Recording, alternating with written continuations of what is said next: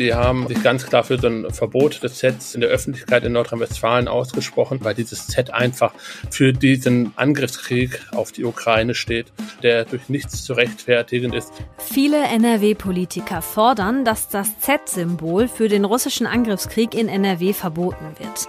NRW-Innenminister Reul will prüfen, ob das geht und welche Konsequenzen die Verwendung dieses Zeichens haben könnte. Mehr dazu gibt's in dieser Folge. Rheinische Post Aufwacher. News aus NRW und dem Rest der Welt. Und wir schauen auf die Düsseldorfer Nachtresidenz. Das ist ein Club und da ist am Wochenende ein Stück Decke runtergekracht. Vier Menschen wurden verletzt. Ich bin Wiebke Dumpe. Hallo in die Runde. Bevor wir mit dem Aufwacher so richtig loslegen, habe ich noch einen kleinen Hinweis in eigener Sache für euch. Am kommenden Samstag gibt's hier beim Aufwacher eine Frag mich alles Folge und da spreche ich mit einem Imker. Und dafür brauche ich euch und eure Fragen. Erlaubt es wie immer alles bei Frag mich alles. Was machen Bienen eigentlich im Winter? Schmeckt Honig von den gleichen Bienen auch immer gleich am Ende? Und darf ich mir einfach so Bienen in den Garten stellen? Schickt uns eure Fragen rund ums Imker kann bis Dienstagmittag per Mail an aufwacher.rp-online.de. Ich sag schon mal ganz lieben Dank vorweg. So, und jetzt bekommt ihr eure Meldungen aus der Landeshauptstadt von Antenne Düsseldorf. Hallo Wiebke, heute sprechen wir über den E-Bike-Boom in Düsseldorf. Dann gibt es eine neue Anlaufstelle für Hilfen für Geflüchtete aus der Ukraine. Und dann sprechen wir noch über einen Unfall in der Nachtresidenz, der sich am Wochenende ereignet hat. Auf Düsseldorfs Straßen rollen immer mehr E-Bikes. Diesen Eindruck bestätigt eine Recherche von Antenne Düsseldorf. Viele Radhändler haben uns zum Beispiel zurückgemeldet, dass Nachfrage und Verkaufszahlen gestiegen sind. Mehr dazu von Arne Glü. Das Thema E-Bike ist längst keins mehr für die Generation 60 plus nur noch. Die Hersteller schneidern die Modelle mittlerweile viel mehr auf die jüngere Zielgruppe zu. Es gibt E-Mountainbike-Fahrkurse im Aperwald und das Deutsche Rote Kreuz in Düsseldorf bietet Mitarbeitenden an, ein E-Bike über das Bruttogehalt zu leasen, was nach Angaben einer Sprecherin auch rege genutzt wird. Die Polizei hier in der Stadt hält E-Bikes übrigens nicht für ein zusätzliches Sicherheitsrisiko. Sie empfiehlt aber eindringlich, sich vor der Teilnahme am Straßenverkehr ausreichend mit den Fahreigenschaften vertraut zu machen. Im alten Kaufhaus am Wehrhahn können ab heute Spenden für Geflüchtete aus der Ukraine abgegeben werden, meldet die Stadt. Denn der Standort an der Querstraße habe nicht mehr genügend Platz für die ganzen Spenden, heißt es. Antenne Düsseldorf-Reporterin Judith Deussen mit den Einzelheiten. Wer gerne Sachspenden für geflüchtete UkrainerInnen im alten Kaufhof am Wehrhahn abgeben möchte, sollte sich vorher per Mail bei der Stadt melden. Die schickt dann eine Liste von den Sachen, die besonders gebraucht werden. Spenden können immer montags bis freitags von 16 bis 18 Uhr und samstags von 10 bis 14 Uhr abgegeben werden. Aber auch die Spendenausgabe an Geflüchtete findet dort statt, montags bis freitags von 14 bis 18 Uhr und samstags von 10 bis 14 Uhr. Die E-Mail-Adresse der Stadt und nochmal alle Infos dazu findet ihr auf antennedüsseldorf.de. Auch in dieser Woche können wir uns in Düsseldorf gegen das Coronavirus impfen lassen. Das Impfmobil der Stadt ist weiter im Einsatz. Infos von Antenne Düsseldorf Reporterin Olga Thomashoff. Heute steht das Impfmobil auf dem Freiheitsplatz in Fennhausen. Von morgen bis Donnerstag können wir uns an der Ulmenstraße 67 in Derendorf im Impfmobil eine Impfung abholen. Am Freitag steht das Impfmobil auf dem Marktplatz in Benrath. Das Impfmobil macht jeweils von 10 bis 17.30 Uhr Halt. Es werden ohne Termin Erst-, Zweit- und Boosterimpfungen angeboten und soweit der Überblick aus Düsseldorf. Mehr Nachrichten gibt es auch immer um halb bei uns im Radio und rund um die Uhr auf unserer Homepage antennedüsseldorf.de. In unserem ersten Top-Thema heute gucken wir auf ein Zeichen, das Z. Seitdem russische Truppen die Ukraine angegriffen haben, sieht man auf Panzern und auch auf Autos oder Plakaten diesen Buchstaben. Wer damit rumfährt oder ihn trägt, sagt, ich unterstütze Russland. Zwei Bundesländer in Deutschland haben das Z jetzt verboten, Niedersachsen und Bayern. Auch NRW will das machen. Darüber sprechen sprechen wir jetzt mit dem NRW-Chefreporter bei der Rheinischen Post, Christian Schwertfeger. Hi Christian, willkommen im Aufwacher. Hallo.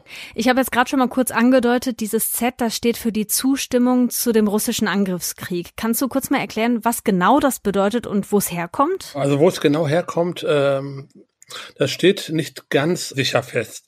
Also das Z, das steht im Russischen unter anderem für das Wort Zapat und das heißt Westen. Mhm. Und es kann aber auch, und das heißt es von offizieller russischer Seite, stehen äh, für Zar Popedou. Ich hoffe, dass ich das jetzt richtig ausspreche. Und das heißt auf gut Deutsch so viel wie auf den Sieg. Okay. Äh, jedenfalls ist dieses Z meistens in weiß geschrieben, äh, seit dem russischen Angriffskrieg äh, auf russischen Militärfahrzeugen zu sehen. Anfangs dort, dann aber auch ähm, wurde es instrumentalisiert von den Russen, indem sie in der Ukraine äh, aus Menschen äh, Zs geformt haben, die so halt äh, zeigen sollten, dass die Ukraine für diesen Krieg steht. Also es ist ein pro-russisches Zeichen für den Krieg. Aus der NRW-Politik gab es die letzten Tage schon öfter die Forderung für das Verbot des Zs. Wie wird das genau begründet von denen? Ja, einmal äh, von der Opposition der SPD. Äh, die haben auch äh, sich ganz klar für so ein Verbot des Zs in der Öffentlichkeit in Nordrhein-Westfalen ausgesprochen. Du sagtest gerade auch, die CDU hat es auch gemacht in Nordrhein-Westfalen. Die begründen das einfach damit, wie ich es eben schon geklärt habe, weil dieses Z einfach für diesen Angriffskrieg auf die Ukraine steht, für diesen unmenschlichen Krieg, äh, der durch nichts zu rechtfertigen ist und äh, dafür äh, darf dann auch nicht öffentlich geworben werden. Du hast mit NRW-Innenminister Reul darüber gesprochen. Er sagt, er will jetzt prüfen, inwiefern man strafrechtlich dagegen vorgehen kann, wenn jemand das Z trägt oder verbreitet. Andere Bundesländer haben das ja schon verboten. Was genau muss NRW da jetzt noch prüfen?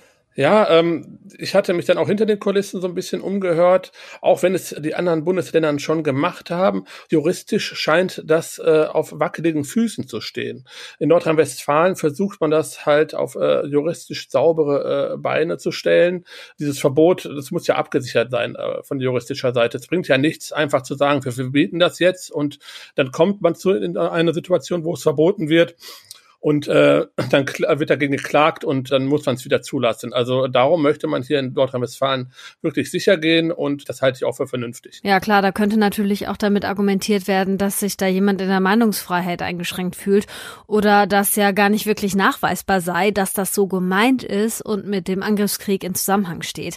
Da muss man schon auf Nummer sicher gehen, kann ich verstehen. Ähm, kann man denn schon sagen, wann da mit einer Entscheidung zu rechnen ist? Also das geht jetzt relativ schnell. Ähm, die entsprechenden Juristen Juristen prüfen das und ähm, man kann davon ausgehen, dass es am Montag oder spätestens Anfang der Woche soweit sein wird mit einer Entscheidung. Okay, also gehen wir mal eher davon aus, es wird verboten. Wenn er prüfen lassen will, wie man vorgehen kann, ist ja die Entscheidung eigentlich schon getroffen, oder? Ja, politisch ist die Entscheidung getroffen. Ganz klar. Herr Reul ist ganz klar äh, dafür, das zu verbieten. Nur wie gesagt, äh, wir haben Gesetze in Deutschland. Ne? Da, da muss sich auch, da müssen sich auch die äh, Minister muss sich an Herr Reul dran halten und das weiß er auch. Und, und er möchte es halt wasserdicht haben. Und das ist auch richtig so. Und darum äh, kann man am Ende, wenn es nicht verboten werden sollte, äh, hat sicherlich nicht am politischen Willen gemangelt. Okay. Wenn das öffentliche Tragen des Buchstabens Z jetzt verboten wird, was heißt das dann konkret? Ja, äh, dass dieses weiße Z halt äh, man im Zusammenhang mit dem Russlandkrieg nicht mehr öffentlich zeigen soll. Einfach gesagt. Also wäre das nicht so wie mit anderen verbotenen Symbolen, also wie zum Beispiel mit dem Hakenkreuz. Das ist ja generell verboten, weil es volksverhetzend ist. Also weißt du, was ich meine? Wenn jetzt einer zum Beispiel ein T-Shirt trägt, einfach so und da ist ein Z drauf, wäre das dann ein Fall, der darunter fällt? Das kommt drauf an. Also ähm, wenn ich jetzt hier, äh, es gibt ja auch jetzt Z für Zorro, ja? Wenn ich jetzt als Zorro hier rumlaufe, ne, völlig aus dem Zusammenhang, also nichts wirklich wirklich nichts mit dem russischen Krieg jetzt zu tun haben, mit der Ukraine, an keinen Demonstrationen teilnehme pro äh, Russland und äh, ne, und das Z einfach so hab, äh, dann kann man da glaube ich nichts gegen sagen. Da muss man eigentlich immer im Zusammenhang sehen. Ne? Okay, das muss dann einfach auch noch juristisch definiert und formuliert werden. NRW-Innenminister Reul will prüfen, inwiefern das Land gegen Menschen vorgehen kann, die das Z als Zeichen der Zustimmung für den russischen Angriffskrieg tragen. Die Infos dazu hatte Christian Schwertfeger. Danke. Gerne. Das muss echt Horror sein. Stellt euch vor, ihr feiert im Club und auf einmal kommt die Decke runter. In der Nacht von Samstag auf Sonntag ist genau das in der Nachtresidenz in Düsseldorf passiert. Vier Menschen wurden da verletzt. Verena Kensbock, Reporterin bei der Rheinischen Post, hat dazu recherchiert und berichtet jetzt im Aufwacher über den Vorfall. Hi Verena. Hallo. Bring uns doch erstmal auf den aktuellsten Stand. Wir beide sprechen ja jetzt am Sonntagabend für den Podcast am Montag miteinander. Was kann man bis jetzt sagen? Was ist da am frühen Sonntagmorgen passiert? Wir wissen bislang, dass ähm, gegen 5 Uhr wurde noch in der Nachtresidenz Staatspräsidents gefeiert. Zu diesem Zeitpunkt ist eine abgehängte Decke im zweiten Geschoss dieses großen Clubs, äh, die über einer Theke installiert war, ist heruntergekracht. Es handelte sich dabei wohl um so eine Gipskartondecke und die hat sich vom Stahlträger gelöst und hat dabei mehrere Menschen verletzt. Okay, der Club war ja während der Corona-Pandemie die letzten zwei Jahre geschlossen und wurde auch renoviert. War das Stück auch Teil davon? Genau, auch die Decke wurde saniert. Das hat mir der Besitzer des Clubs nochmal bestätigt. Die haben groß umgebaut und einige Veränderungen vorgenommen und dabei eben auch diese Decke eines sehr alten Gebäudes, in dem sie sind, saniert.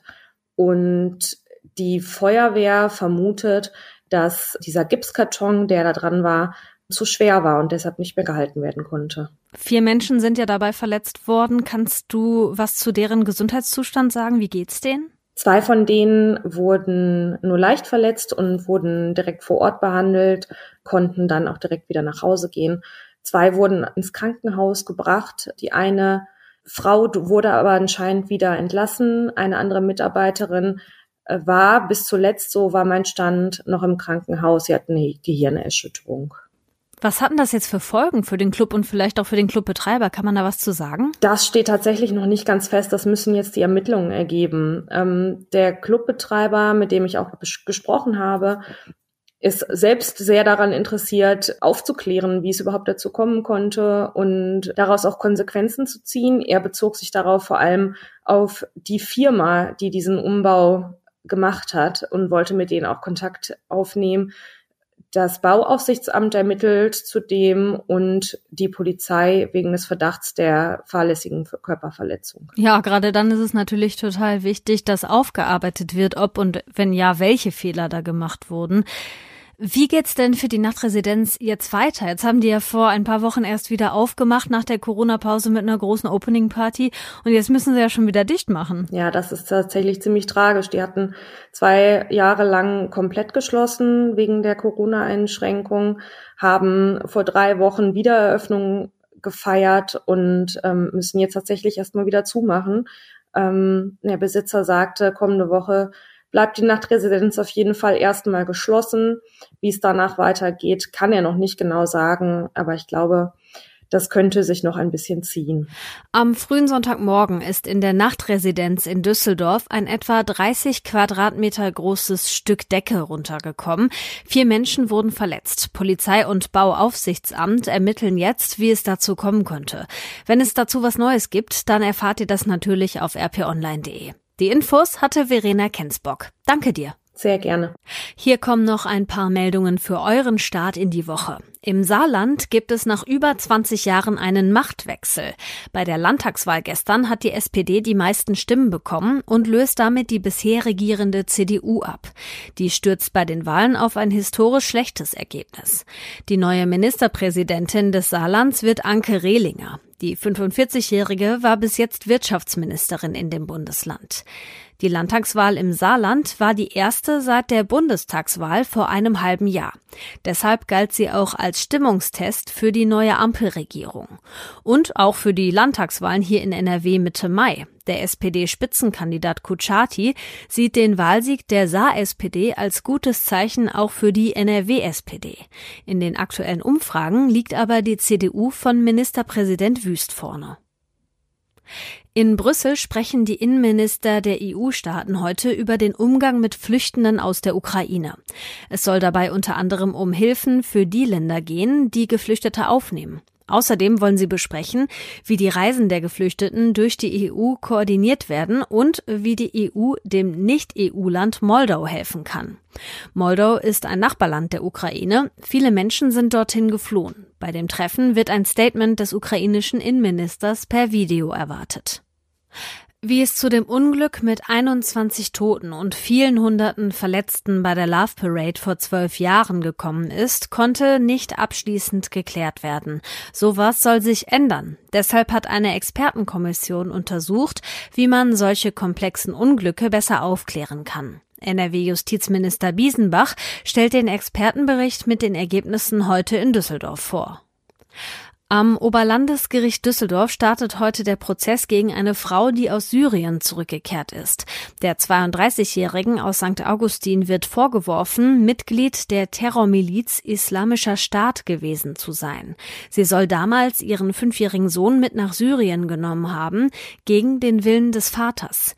Ihr wird auch vorgeworfen, dass sie gegen das Kriegswaffenkontrollgesetz verstoßen hat. Sie soll zwei Sturmgewehre besessen haben.